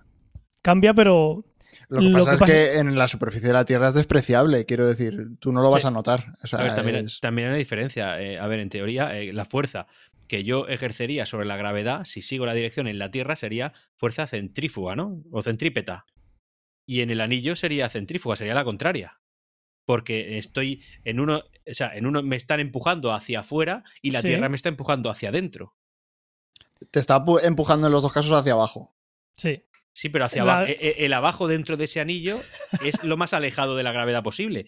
En cambio, el abajo en la Tierra es lo más cerca de la gravedad posible. No al revés. Es como si nosotros en la Tierra andáramos sobre la atmósfera.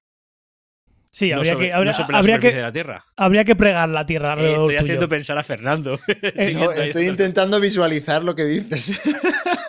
Vamos a Lo ver. que- Eh, no, no, tú, tú me estás entendiendo, Ángel? Te estoy entendiendo, sí, tendrías que pegar la Tierra hacia afuera para que te tire en otra dirección hacia afuera. Pero sí que es diferente porque tú, eh, la gravedad de la Tierra eh, te tira hacia abajo Hacia el por, núcleo. por la gravedad. Y tú cuando te muevas, si te mueves muy rápido, eh, a ver, la fuerza es, pe- es perpendicular. Cuando, que, cuando calculas la resultante, eh, ¿para, para dónde apunta? Apunta para el lado que vas, pero no sé yo. Lo que, lo que sí que está claro, y vamos a quedarnos con eso, es que eh, pase lo que pase en la Tierra, que es muy interesante y no nos vamos a poder pensarlo ahora, pero lo pensaremos, da igual en la dirección en la que corras que va a pasar lo mismo. Vale. Pero en el cilindro, si vas en una dirección vas a ganar gravedad y si vas en otra vas a perder gravedad. Esto Vale. yo creo que, la- es que sí que es la diferencia con la Tierra. Si tú vas en la dirección en la que gira y estás sumando velocidad angular, vas ganando gravedad, aunque también puede ser despreciable si es muy grande la cosa. Aunque si tiras un, un objeto, sí que la cosa va, va a empezar a, a- a juguetear con, con- con las aceleraciones y va a ser todavía más contraintuitivo. Pero si giras en la dirección contraria, eh, vas a perder gravedad. Y depende del tamaño. Pues claro, estás frenando el movimiento. Si corrieras mucho, al final te quedarías. eh, cancelarías la velocidad y perderías esa, esa, esa sensación de gravedad. Eso sí, eh, depende de la dirección. En la Tierra no. En la Tierra, si estamos hablando de movernos por la superficie, pase lo que pase, que ahora mismo no soy capaz de verlo, va a ser lo mismo en cualquier dirección. De- Desde mi nivel de ignorancia, y para que Fernando pueda visualizarlo también, a ver, ten en cuenta, Fernando, tú, la gravedad en la Tierra te empuja hacia el centro del núcleo, hacia el centro de toda la masa. En cambio, en un cilindro de O'Neill es todo lo contrario, te alejan del, del centro Sí. del- de, de la estructura. ¿entiendes? Entonces, Ujú. quizá eso tenga que ver con, con la gravedad. O sea, tú- es como si en la Tierra la gravedad viniera de, de- de la atmósfera. ¿Por qué? Es Pues porque eh- la gravedad está en dirección contraria hacia el núcleo de la estructura, digamos. En cambio, en la Tierra la gravedad es hacia el núcleo de la estructura. En Vale, el sí, cilindro lo que va- pasa es que en el sí. cilindro tú no. O sea, si el cilindro es lo suficientemente grande, tú no notarías la diferencia, porque estás en el suelo y para ti el suelo sería plano, igual que en la Tierra. Eh, Y te está está empujando hacia abajo en el suelo, ya está. Que una no, lo notes, sí. que no lo notes no quiere decir que no esté ahí. ¿Entiendes? Eso no. Sí, sí, sí. En una- sí. Si te mueves a lo largo del eje, no va a cambiar la gravedad en el eje de rotación, pero si vas perpendicular, si vas haciendo el círculo por, el, Ujú. por, el, por la parte más corta, ahí sí que va a haber diferencia. ¿Vale? Correcto. Y Sin embargo, en el, en el, en el toro de Stanford es- va a pasar al revés. Que va a pasar si viajas a lo largo. Al- si viajas a lo largo es cuando vas a aumentar velocidad angular o no. En lugar de, de alrededor del círculo. De la circunferencia más corta, digamos. Luego también pasa que si subes una escalera eh, hacia arriba en el cilindro, puedes provocar la sensación de que el suelo se, se inclina. Porque empiezan a entrar las fuerzas de eh, la Coriolis, eh, la diferencia de gravedad y puede dar la sensación de que te estás cayendo. Porque la gravedad apunta en- va apuntando en un vector diferente. Eso eh, tienes, que, tienes que ver el, el gráfico para Sí, verlo. El diagrama de fuerzas. el, dia- el diagrama para verlo, pero sí, podría pasar que, que cuando vas subiendo una escalera, como pasa por ejemplo en Cita con Rama, que notaras esa, aparte de que cada vez hay menos gravedad, que el suelo no, no esté donde, donde estaba cuando subiste la escalera. Luego, eh, el cilindro es, eh, tiene un problema y es que se podría girar 180 grados de forma brusca. Esto hay un vídeo eh, de la estación espacial que giran como una, como una llave. Como, como una llave con forma de T. Ujú. Entonces giran la llave con forma de T de- en el eje en el que nosotros apretaríamos si eso fuera un destornillador y de repente el cilindro en lugar de apuntar a un sitio apunta 90 eh, 180 grados a otro sitio y luego 180. Esto obviamente en una civilización sería un poquito problema. Pero parece ser que es una cuestión de, de- de masa. Cuando creas la estructura no puede ser que en un sitio esté, no puede ser Nueva York, no puede ser Manhattan, que en un sitio está todo el distrito financiero con un montón de rascacielos y en otro sitio hay casitas pequeñas. Tiene que estar la masa bastante distribuida. ¿Qué os parece? ¿Cuál- ¿Con cuál os quedáis si tenéis que viajar? Si ahora mismo, mañana, oye, que nos vamos de la Tierra que viene un meteorito, podéis elegir este o este. Es como la vacuna. ¿Cuál eh, elegís? ¿La de Stanford o la de, Hombre. la de O'Neill? Yo sin ninguna duda el cilindro. O sea, es que el toro me parece la versión de AliExpress del cilindro. Quiero decir. Eh, Hombre, ti- eso de, por- de, de tener. Bueno, que también puedes hacer el suelo transparente, aunque te dé te dé canguele. Pero eso de tener una parte que miras y tienes un cielo, también tiene su gracia, ¿no? Sí, ¿Tú qué opinas, eh, Antonio? Pues pienso que sois unos puristas y que no estáis centrando en lo importante. Si tenemos que abandonar la Tierra y que mata en que sea, vámonos. Bueno, pero si hombre, te pero dejas- puestos a elegir. Puestos exquisitos, puestos exquisitos, prefiero no morir. ¿Entiendes? Puesto exquisito. Entonces, pero bueno, sí, la verdad es que la idea del cilindro pues está chula. Y, Sí. hombre, es muy llamativo el mirar arriba y decir, ¡eh, vecino! Eso tiene que ser. Bueno, t- hombre, también estar en el toro y ver así hacia el horizonte, ver cómo el horizonte se plega, también tiene que ser También. espectacular. Y tiene la parte de que en el centro va a tener algo, aunque también puede tener en el cilindro, que seguro que, que se haría ahí para aprovechar ese, ese punto de gravedad cero para cualquier cosa. Tiene, tiene su gracia. Por cierto, Ahora decías si tuviésemos que abandonar la Tierra, pero el, el Toro hubo un proyecto para hacerlo en la Estación Espacial Internacional. Lo que Sí, pasa es que al final no, no fue hacia adelante, pero, pero se, se propuso hacer hace no mucho. Sí, y, y terminarán haciéndolo, terminarán haciéndolo. Porque él lo, lo bueno que tiene es que, como pasa con la nave de... Con la nave... Si, si no piensas en llevar una civilización o muchísima gente, te puedes hacer un- una... Como está la estación espacial y que una sección nueva Ujú. que pueden crear y acoplar, como han hecho siempre. Ujú. Tienes ahí una parte giratoria para otro tipo de experimentos. Exacto. Imagi- eh, como pasa en, en Interestelar, que son como distintos módulos. Cada módulo, la habitación de alguien. Y mira, están durmiendo en gravedad eh, con, con una G y luego se van a hacer experimentos en microgravedad, que es para lo que están ahí arriba. No sé yo si pasar todo el rato de gravedad cero a, a una G tendrá se- será incómodo para el cuerpo el acostumbrarse cada vez porque no he visto no recuerdo ninguna serie o película que nadie se queje basándose en ningún estudio pero igual pasa ¿eh? que oye ya me he acostumbrado a estar ahí que caigo y ahora me voy al otro sitio y luego tengo que acostumbrarme otra vez esa gente imagino que está preparada pero igual es un, un follón ¿eh? pero sí terminarán haciéndola si no es aquí en la luna en algún sitio en alguna estación espacial la harán porque tiene su utilidad El tema es que Eh, posiblemente no lo veremos. puede ser Qué, op- qué optimista estás últimamente. puede ser Si pasa- pasar de 2020 ya va a ser un éxito. ¿Qué va? El 2020 se pasa Pero solo. si te queda un mes. Nada más que hay que esperar. Tiempo, Pues, tiempo. Pues cómo estará el tema en diciembre. Vamos a hacer un repaso de naves de ciencia ficción que, que se han tratado con cilindros de O'Neill, aparte de las que hemos contado. Eh, tenemos eh, en una novela que se llama Huérfanos del Cielo, que es de 1941, antes de todas estas de, estos cálculos. Presentan do- unos cilindros giratorios para emular la gravedad. En este caso lo que hacían eh, es que había muchos niveles concéntricos en los cuales la gravedad eh, disminuía gradualmente hacia el centro de la estructura, eh, causando una gravedad nula en el centro, como hemos dicho. Eso también pasa en Cita con Rama, que es de Arthur C. Clarke, que es una nave gigantesca, extraterrestre similar al cilindro de O'Neill, eh, que, en la que tienen que ir a, a ver de dónde viene eso. Sería, sería como un Muamua, este asteroide Sí. que tenía forma de, de cilindro, esto es lo más parecido que nos ha llegado. Pues imaginar si es tan raro o tiene tanta pinta de ser algo artificial, algo hecho por una ci- civilización, que hacer una misión para ir a, para ir a, a verlo. Pues eh, eh, en esa obra de Arthur C. Clarke se cuenta todo esto que estamos hablando Este- porque ese libro es una pasada. Es una pasada. Los 30 segundos esos que hemos nombrado de Interestelar eh, varias veces, pues un libro entero de eso. O sea, Sí. Es que mola un montón. eh, de cómo, cómo llegan, por dónde entran, el cambio que hay desde una parte del cilindro a otra, viéndolo la gente lo que nota, o sea, una pasada. Quizás debido al diseño para viajes interestelares, eh, Rama eh, carece de los espejos y de las ventajas de un cilindro de O'Neill, pero tiene luces, eh, si lo leéis, que, que, bueno, no cuento mucho más. El caso es que, el caso que lo veáis, eh, que lo leáis porque está muy, muy chulo. Luego también tienen eh, Jerry Purnell y JFK compilaron una antología de historias de ciencia ficción sobre cilindros de O'Neill y otro tipo de colonias espaciales que se publicó en el 79 eh, como una de ellas que es La Última Frontera. Yo no las he leído, pero sí la había, la había oído y una compilación de estas cosas pues tiene que estar muy chula. Yo no la Yo a mí me sonaba por haber leído hace tiempo también de O'Neill, de cilindros de O'Neill, pero poco más. También he visto que en la serie de anime eh, eh, no sé ni cómo se me suena, pero ahora mismo no caigo ni cómo se pronuncia. eh, los cilindros de O'Neill son comunes, sobre todo eh, en el siglo universal, donde 9 millones de seres humanos viven en estas colonias y son todos cilindros de O'Neill.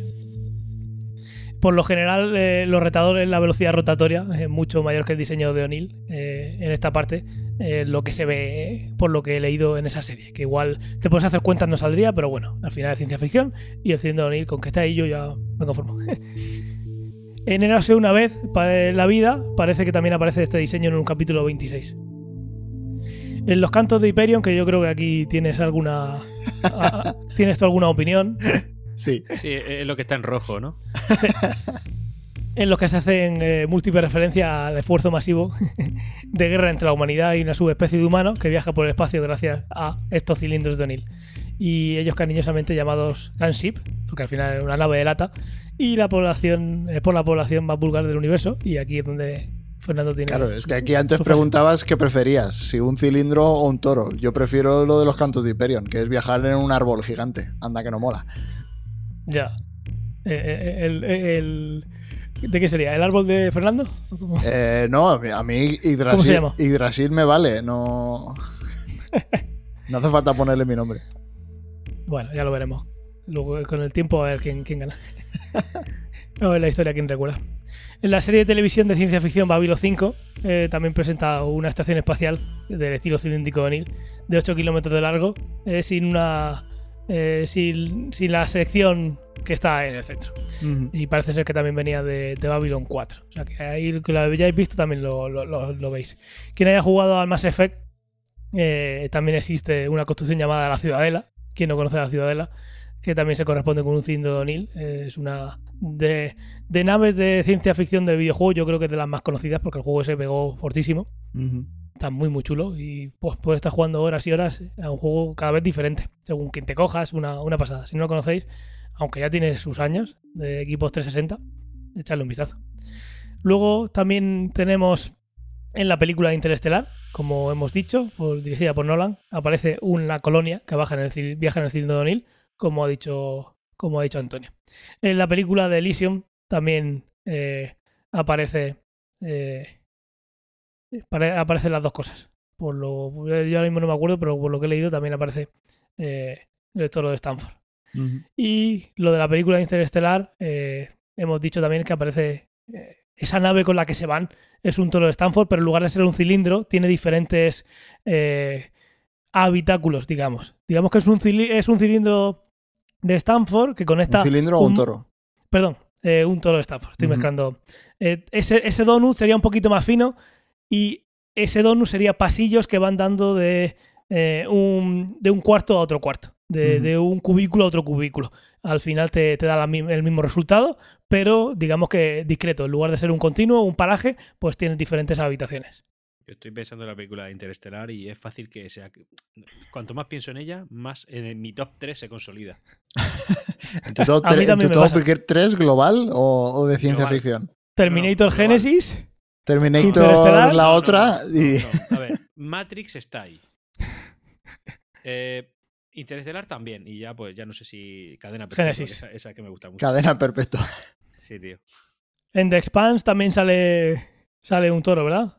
Sale, yo creo que sale de todo. Sale el cilindro, Sale que todo. es la supernave enorme que sale en la última temporada, que es con la que quieren colonizar, el- que son mormones.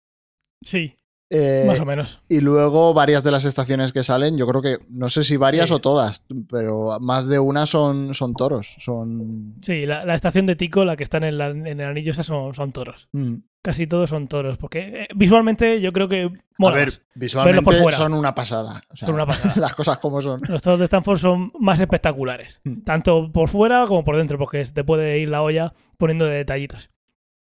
En toros, entrando solo en toros, está la trilogía de, de Jaea, de John Baldry, que, que, que hay un toro de Stanford que está eh, orbitando alrededor de, de Saturno. Luego también está la tetralogía del Mundo Anillo, eh, de Arthur C. Clarke y Stanley Kubrick en esas dos obras, lo que de 2001 no es en el espacio, es un toro de Stanford. No sé si os acordáis.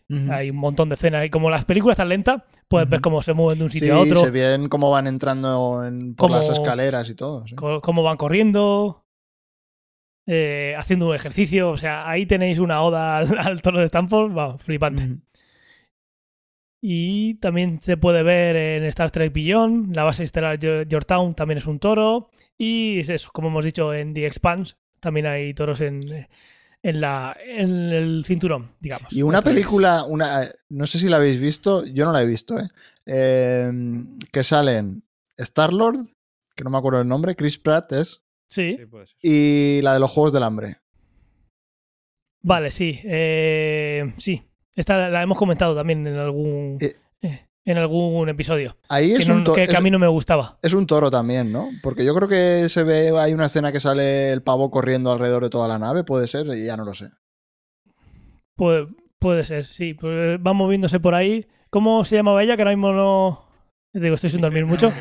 Lawrence. Passengers. Passengers, Eso es. ok. Passengers. Passengers, Que a ver. Jurassic World no estaba hablando, ¿no? No, Ahí no hay toros de Stanford. ahí aún no. Hay otro tipo de toros. Bueno, ya veremos. Igual en la última, no sé.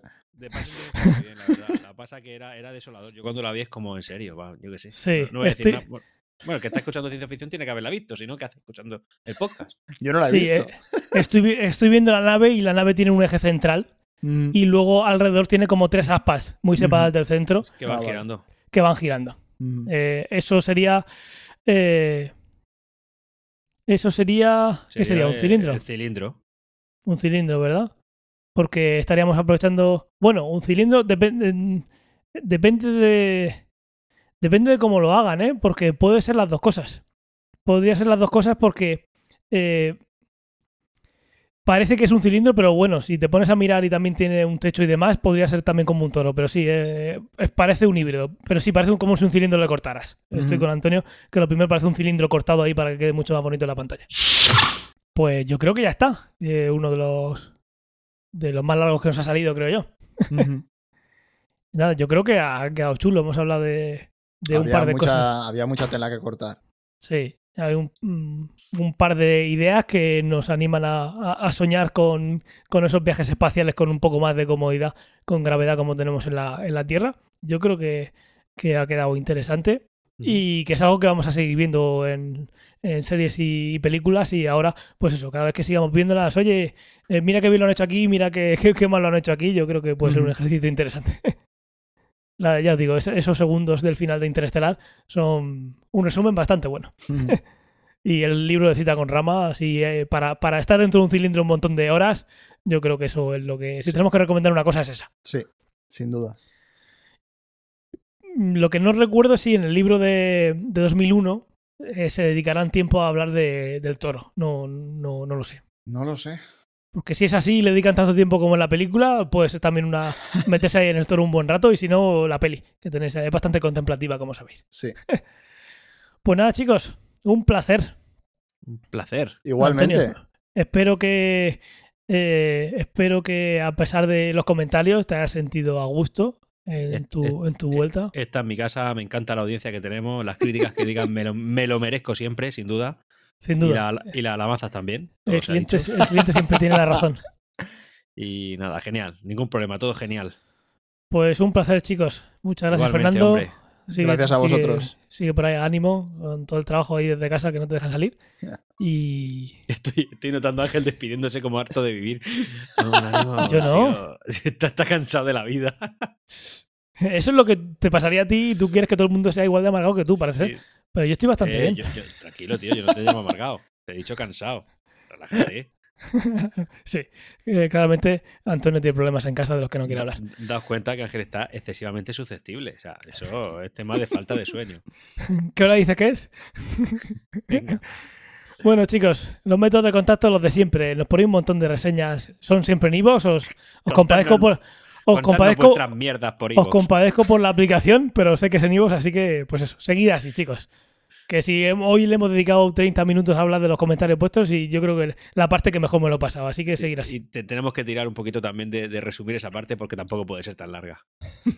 Bueno, eso ya lo que decía el director. Bueno, no provoques tanto y entonces tendremos menos. No, voy a hacer como vosotros, abrazo en colectivo y besitos entre nosotros. Sí, y una pajilla el uno al otro, ya que estamos. Nada, Dios. vosotros a lo vuestro, yo, yo aquí a, a- a dar caña. No se puede ser feliz, siempre tiene que haber problemas Sí, sí, y, po- y polémicas. Pues nada, Sí, Eso es. Yo, yo soy el, yo El soy el de el esta relación. ¿El 2? El SARS-CoV-2 de esta relación. Bueno, mm, si todo va bien y yo no he muerto por falta de sueño y nadie ha muerto por el virus, nos escuchamos en 15 días. Hasta Muy bien. luego, un saludo. Chao, chao, Hasta chao. luego.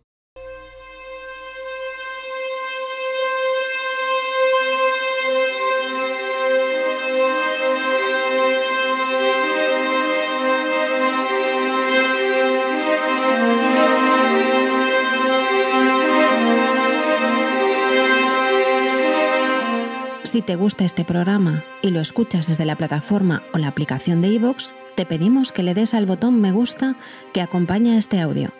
Si lo haces desde otra plataforma y también quieres, puedes hacerlo buscándonos en iVoox.com.